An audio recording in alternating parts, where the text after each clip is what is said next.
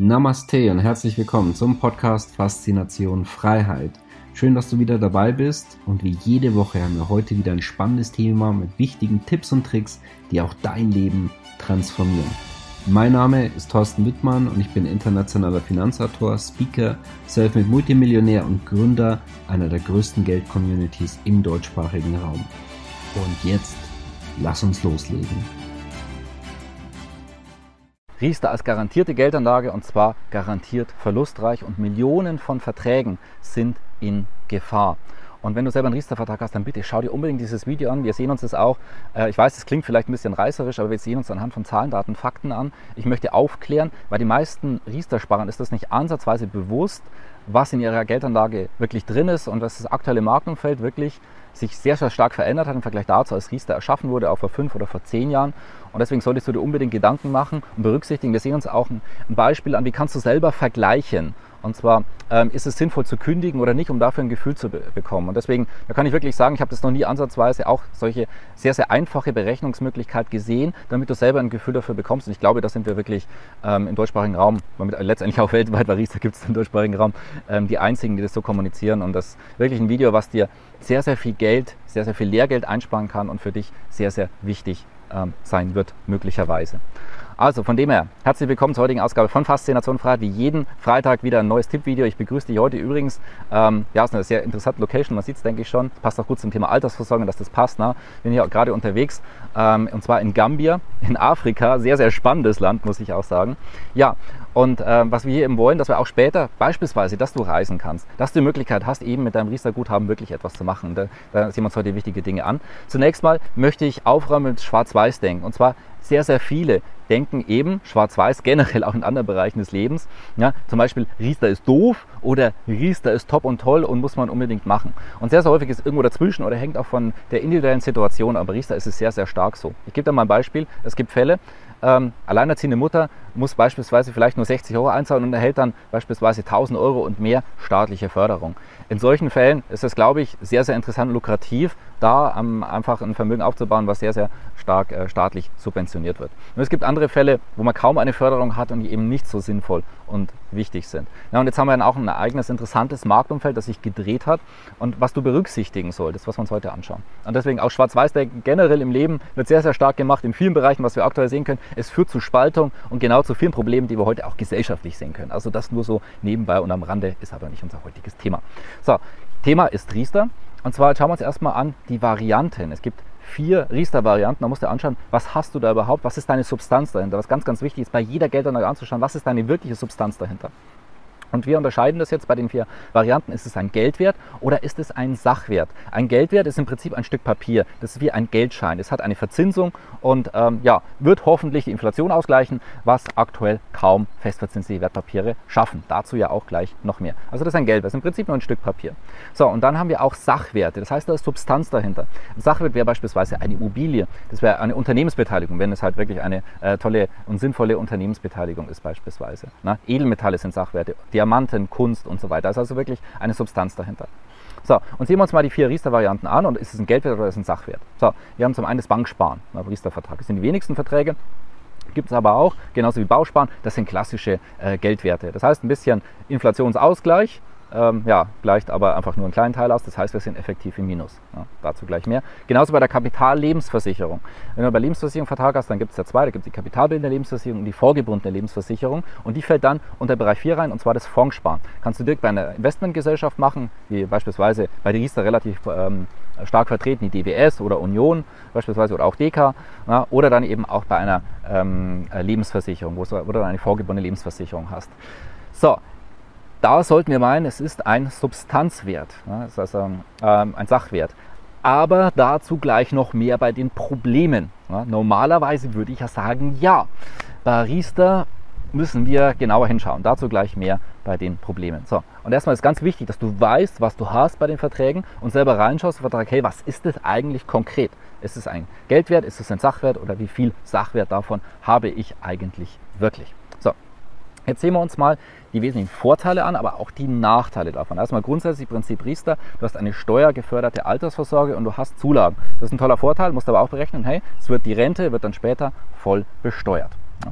So, das sind mal die Vorteile. Das ist, ist ja eine schöne Geschichte, die können auch ziemlich gut sein. Es kann dann beispielsweise eine Konstellation sein, dass du auf 100 Euro, die du einbezahlst, dann 30 oder 40 Euro ähm, staatlich und steuerlich gefördert bekommst. Das ist grundsätzlich ja eine tolle Geschichte, aber ist halt eben nicht alles von, das ist nur eine Seite der Medaille. Ne? Das sind da die Vorteile. Jetzt, wir wollen uns dann auch die Nachteile natürlich anschauen, wo ich auch noch ähm, ja, auf einige wichtige Punkte eingehen möchte. Und zwar erstmal die wesentlichen Nachteile auch im aktuellen Umfeld. So, zum einen das Inflationsrisiko. Weil ganz klar, wenn wir einen Geldwert haben und jetzt sagen wir mal, wir haben 1 oder 2 Prozent Verzinsung, die Inflation ist aber bei 5 Prozent, ist äh, bei 6 Prozent, ist bei 7, 8 Prozent, vielleicht bei 10 Prozent, ne, dann verlierst du Geld jedes Jahr, jeden Monat und vom Prinzip her jeden Tag. Das Guthaben wird weniger, du hast zwar eine Förderung, aber dein Geld wird gleichzeitig auch immer weniger und das müssen wir natürlich berücksichtigen.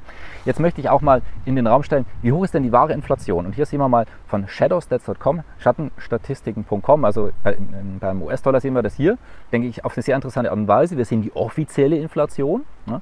Wir sehen aber auch die Schatteninflation. Und zwar wurde hier einfach Folgendes gemacht, und zwar die statistische Hebungsmethode der Inflation einfach nicht verändert, was ansonsten laufend gemacht wird. So, und da kommt auf einmal ein etwas anderer Wert heraus, und zwar deutlich größere Inflation. Und deswegen, was du offiziell hörst, muss bei weitem nicht das sein, was wirklich dort passiert. Ich möchte auch nicht sagen, welcher Inflationswert das korrekt ist. Ich möchte einfach nur sensibilisieren und sagen, hey, mach dir selber Gedanken, was ist denn eine wirkliche, wahre und gefühlte Inflation? Wenn du damals noch die D-Mark zum Beispiel gekannt hast oder in Schilling, wie viel zahlst du denn heute und was äh, von der Lebenshaltung von damals und jetzt vor heute und was ist das prozentual für ein Unterschied? Dann bist du einer wahren Inflation vielleicht schon einen deutlichen Schritt näher. Und ob die, die Inflation zukünftig höher oder niedriger sein wird, bei, bei, all dem, was da draußen passiert, überlasse ich letztendlich auch dir. Na, wir wissen es nicht äh, vorher, wir wissen es dann immer im Nachhinein, aber es ist natürlich wichtig, dass wir das Ganze berücksichtigen, weil dadurch wird dein Geld immer weniger und weniger wert. So, jetzt wirst du vielleicht sagen, naja, ich war ja sehr schlau. Und zwar, ich habe das ganze Jahr in Fonds investiert, also in Sachwerte und in Substanzvermögen. Und ja, tolle Entscheidung. War damals auch sehr, sehr sinnvoll, beziehungsweise wir müssen jetzt einfach sehen, die Rahmenbedingungen haben sich leider verändert und wir müssen bei Riester verstehen, es gibt eine Beitragsgarantie. Und eine Garantie kostet immer irgendwie Geld. Das heißt, die Gesellschaften investieren nicht 100 Prozent in Investmentfonds beispielsweise, in Aktienfonds etc., sondern die gehen dann zum Beispiel her, damals vielleicht vielfach teilweise bis zu 100 Prozent, ging das teilweise. Ja, wir haben ja auch ein anderes Zinsniveau, weil die haben dann, die, die kalkulieren intern, die sagen dann, okay, ja, wir haben jetzt wenig Zinsen, das heißt, wir legen viel in den Sicherungsstock an, es, da steht vielleicht Sicherungsvermögen, Garantieguthaben oder was auch immer bei deinem Vertrag drin und es sind dann halt vielleicht 80, 90 Prozent oder mehr, es können auch 100 Prozent sein und die sagen halt vielleicht, ja, wir haben jetzt wenig Zinsen, das heißt, wir legen viel in Sicherungsstock an, weil mit diesem Sicherungsstock machen wir ja kaum Rendite.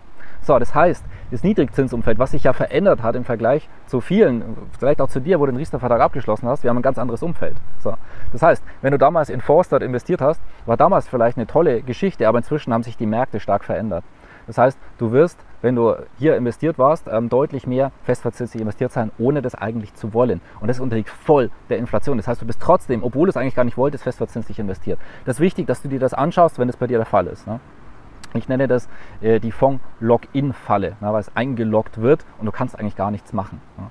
Ja, und äh, bist halt eben erstmal ausgeliefert oder du sagst, du würdest kündigen, wo wir jetzt ja gleich noch eine äh, Beispielberechnung anschauen. Also das ist ganz wichtig, dass du das berücksichtigst und nicht glaubst, ja, ich habe ja damals Fonds gewählt, alles gut und nicht mehr hinschauen. Das ist fatal. Das kann nicht richtig viel Geld kosten. Gut. Wir weiter. Nächstes Risiko, und zwar die Euro-Unsicherheit. Sprich, gibt es den Euro in fünf oder in zehn Jahren? Ich kann dir nur sagen, ich würde meine Hand dafür nicht ins Feuer legen. So, wir wissen es nicht. Ich kann dir nur sagen, von der FAZ, das ist eine ziemlich äh, bekannte Zeitung in Deutschland, wirst du sicherlich schon mal gehört haben. Hier eine Statistik, Währungsreformen seit 1800 siebenmal in Deutschland Österreich. Muss ich mehr dazu sagen? Schau die Finanzhistorie an und da wirst du übrigens genau Gelddruck in das Notenbanken, was, was aktuell passiert. Du, du siehst das alles in anderer Art und Weise. Ne? Die Geschichte wieder, man sagt immer gerne, die Geschichte wiederholt sich. Ich würde sagen, jein, äh, sie reimt sich sehr, sehr häufig. Und deswegen beschäftige dich mit Finanzhistorie, ist sehr, sehr interessant und wirst du feststellen, hoppla, das ist alles eigentlich nichts Neues. Ja, es sind irgendwelche Mechanismen, wird mehr Geld reingedruckt, viele Verschuldungen und versucht das alles irgendwie auszuweiten und immer möglichst Vertrauen bilden. So funktioniert es da draußen. Deswegen, ja, glaubst du, dass es den, also würdest du sagen, hey, also den Euro in fünf Jahren, tausendprozentig gibt es den auf jeden Fall? Ich weiß nicht, ich würde es nicht sagen. Ne? Ich beschäftige mich jeden Tag mit diesen Themen. Ich würde es definitiv nicht sagen. Und je länger der Zeitraum, desto weniger würde ich davon ausgehen. Und das übrigens, das ist Worst-Case-Szenario für deinen Riester-Vertrag. Wenn er festverzinslich ist, dann kann das bis zu einem fast Totalverlust führen. Das ist so, war auch historisch. Manche Generationen haben das mehrfach erlebt in Form von Währungsreformen. Das bitte nicht vergessen. Das ist das äh, Worst-Case-Szenario. Ähm, ich sage nicht, dass es kommt. Ich sage, wie gesagt, es gibt eine Wahrscheinlichkeit dafür, wie hoch du die einschätzt. Das kannst du dir selber beantworten. Ähm, dieses Risiko. Und drittens, ich nenne es das Renteninflationsrisiko. Weil, was passiert jetzt? Äh, angenommen, in zehn Jahren kommst du als Guthaben ran. Da kommst du aber nicht voll ran, du kannst 30 Prozent auszahlen, das muss dann versteuert werden, genauso wie komplett die Rente. Also du musst auch voll versteuern. Das ist ja auch wiederum der Nachteil. Hängt auch von der individuellen Situation ab, wie viel Steuern musst du dann zahlen und so weiter. Also deswegen ist es nicht so einfach zu sagen, wie vorteilhaft ist es konkret, weil es sehr, sehr viele Variablen hier gibt. Aber seid ihr bewusst, 30 Prozent maximal, das heißt 70%, Prozent, die müssen verrentet werden in Form einer monatlichen lebenslangen Rente. Das ist Prinzip Altersvorsorge. So, und da gibt es einige Nachteile diesbezüglich. Weil die Inflation geht ja dann weiter. So, dann hast du beispielsweise monatliche Rente, sagen wir mal 200 Euro. So, und die werden aber durch Inflation, kannst du immer weniger davon kaufen. Deswegen ganz, ganz wichtig. Und die Sterbetafeln sind eher nachteilig. Die rechnen, dass du sehr, sehr alt wirst. Also gerade äh, monatliche Verrentung ist je weniger interessant, desto vielleicht desto weniger, desto mehr anfällig du für Krankheiten bist und sagst, naja, vielleicht werde ich ja nicht so alt.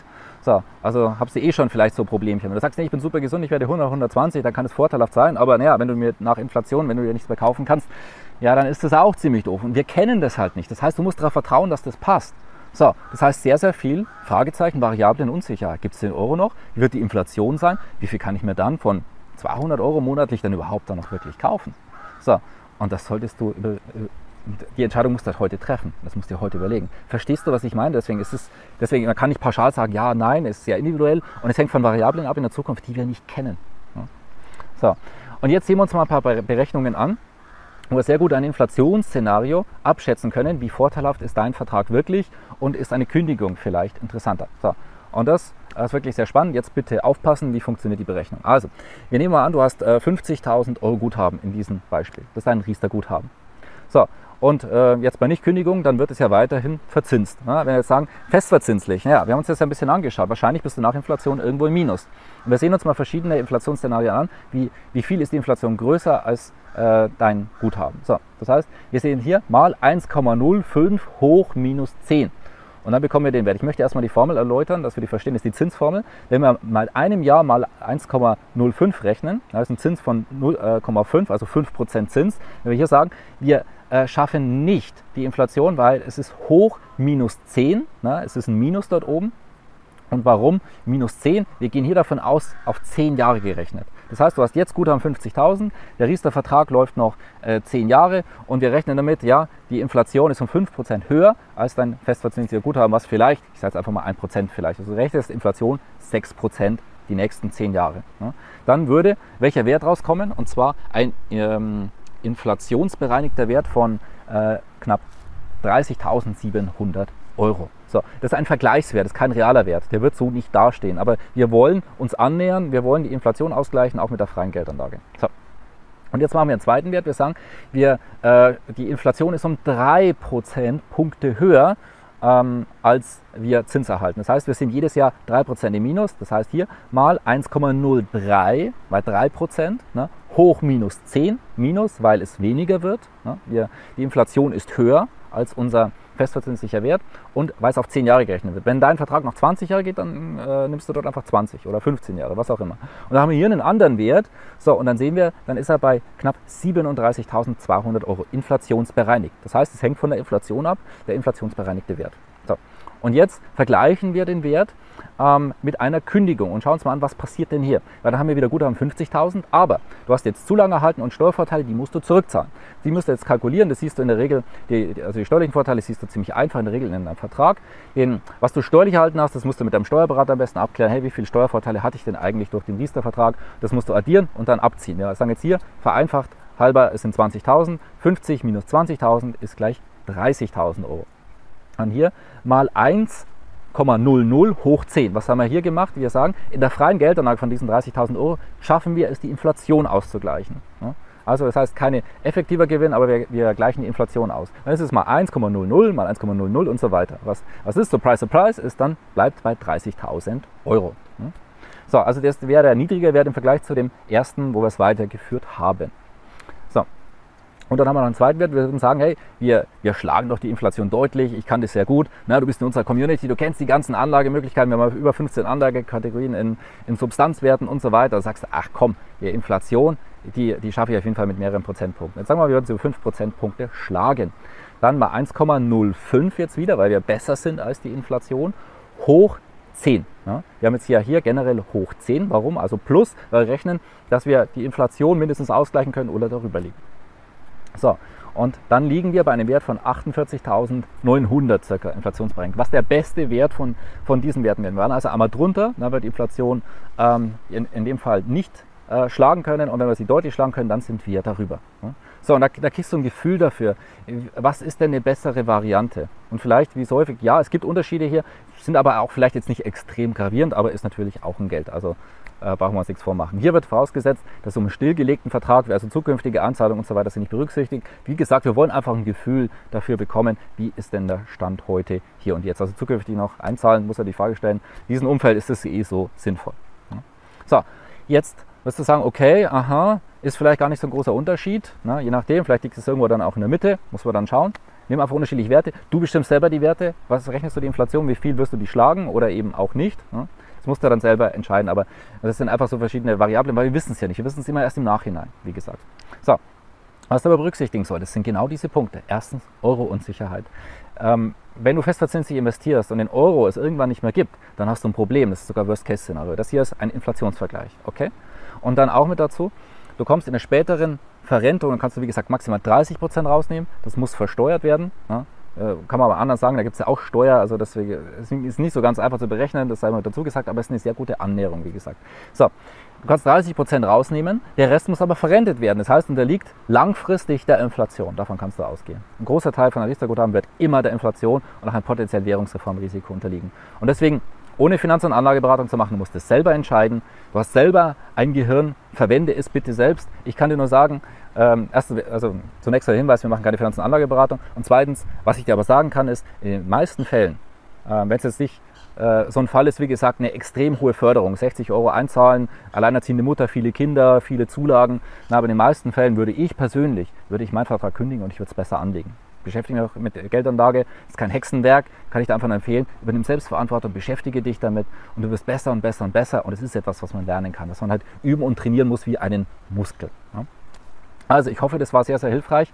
Ich habe so diese Herangehensweise, auch diese klare, meines Erachtens Problembeschreibung so in dieser Art und Weise daraus noch nicht gesehen. Also indem er vielleicht das wichtigste äh, Video zum Thema Riester, was du da je gesehen hast, oder die wichtigste Thematik, beschäftige dich damit und ähm, ja, triff selber dann eine Entscheidung, weil es Du musst mit dem Ergebnis leben, wie viel Geld das zukünftig übrig bleibt. Da kannst du, da kannst du sagen, ja, der Berater und den mal fragen, der wird wahrscheinlich auch sagen, ja, das passt schon alles, geht doch weiter, tolle Förderung und bla bla bla. Ich kann einfach nur sagen, du musst mit dem Ergebnis leben, nicht dein Berater. Sondern deswegen mach dir selber Gedanken. Und beschäftige dich damit, je mehr du dich damit beschäftigst, desto Firma, desto besser wirst du beim Thema Geld und Finanzen und desto besser wird sich das auch bei dir entwickeln. Ne? Dass du selber den inneren Millionär, sage ich mal, den inneren Schöpfer beim Thema Geld und Finanzen herauslässt. Und das machen wir jeden Freitag, von dem her gerne YouTube-Kanal abonnieren, äh, Glockenzeichen nicht vergessen, damit du die Erinnerungen bekommst. Teilen, liken, kommentieren. Wie ist deine Meinung dazu? Ich freue mich, ähm, das auch zu lesen. Was denkst du darüber? Sind es logische Gedankengänge oder möchtest du was anmerken? Ne? Also von dem her, schreib es gerne mit dazu. Und wir sehen uns nächsten Freitag wieder. Schön, dass du wieder mit dabei warst. Und äh, ja, viele Grüße hier aus Gambia in Afrika und bis bald, dein Thorsten Wittmann. Schön, dass du wieder dabei warst. Wenn dir der Podcast gefällt, erzähle gerne dein Umfeld davon, sodass auch dieses von den Inhalten profitieren kann.